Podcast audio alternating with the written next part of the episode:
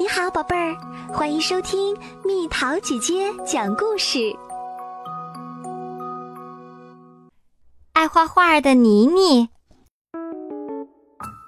小猫妮妮很喜欢画画，在森林中，每到一处，它都会随处画上一笔。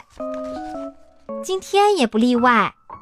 妮妮在狼叔叔家的围墙上刷刷地画起画来。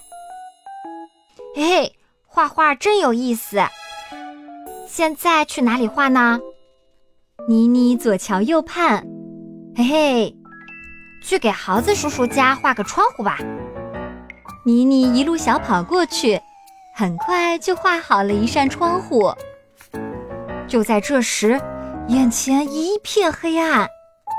妮妮转过身子去看，是森林中最严肃的大熊叔叔。你这家伙又在乱画了！你看，大熊叔叔的眼睛要冒出火来了。妮妮瑟瑟发抖，说不出话来。不一会儿，传来了哈哈哈爽朗的笑声。妮妮，画画真那么有意思吗？是。妮妮低着头，声若蚊影。要不叔叔和森林中长辈们商量一下，帮你找个画画的地方吧。真的吗？快要哭出来的妮妮马上变得兴高采烈。晚上，森林中长辈们就聚到一起。伙计们，给妮妮制造一个尽情画画的空间，好不好？听着大熊叔叔的话。森林中长辈们都赞同的拍拍手。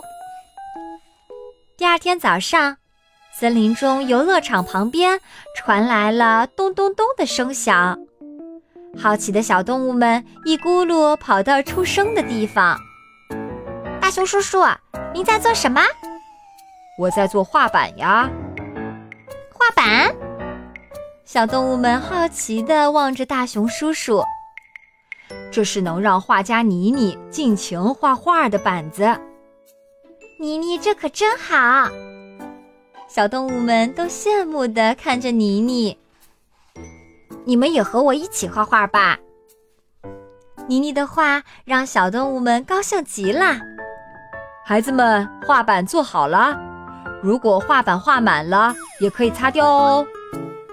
哇，好厉害！小动物们兴奋地欢呼着。从那以后，妮妮和小动物们就在画板上尽情地画画啦。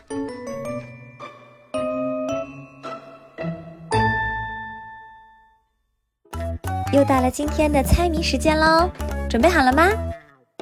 红色的、黄色的、绿色的，像交通信号灯似的水果。